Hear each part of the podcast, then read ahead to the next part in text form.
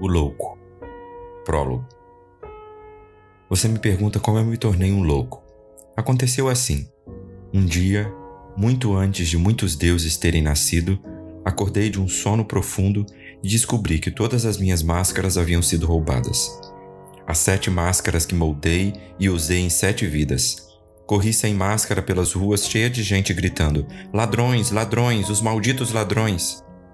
Homens e mulheres riram de mim e alguns correram para suas casas com medo de mim. E quando cheguei ao mercado, um jovem de pé em cima da laje de uma casa gritou: Ele é um louco! Eu olhei para cima para contemplá-lo. O sol beijou meu rosto nu pela primeira vez. Pela primeira vez, o sol beijou meu rosto nu e minha alma ficou inflamada de amor pelo sol e eu não queria mais minhas máscaras.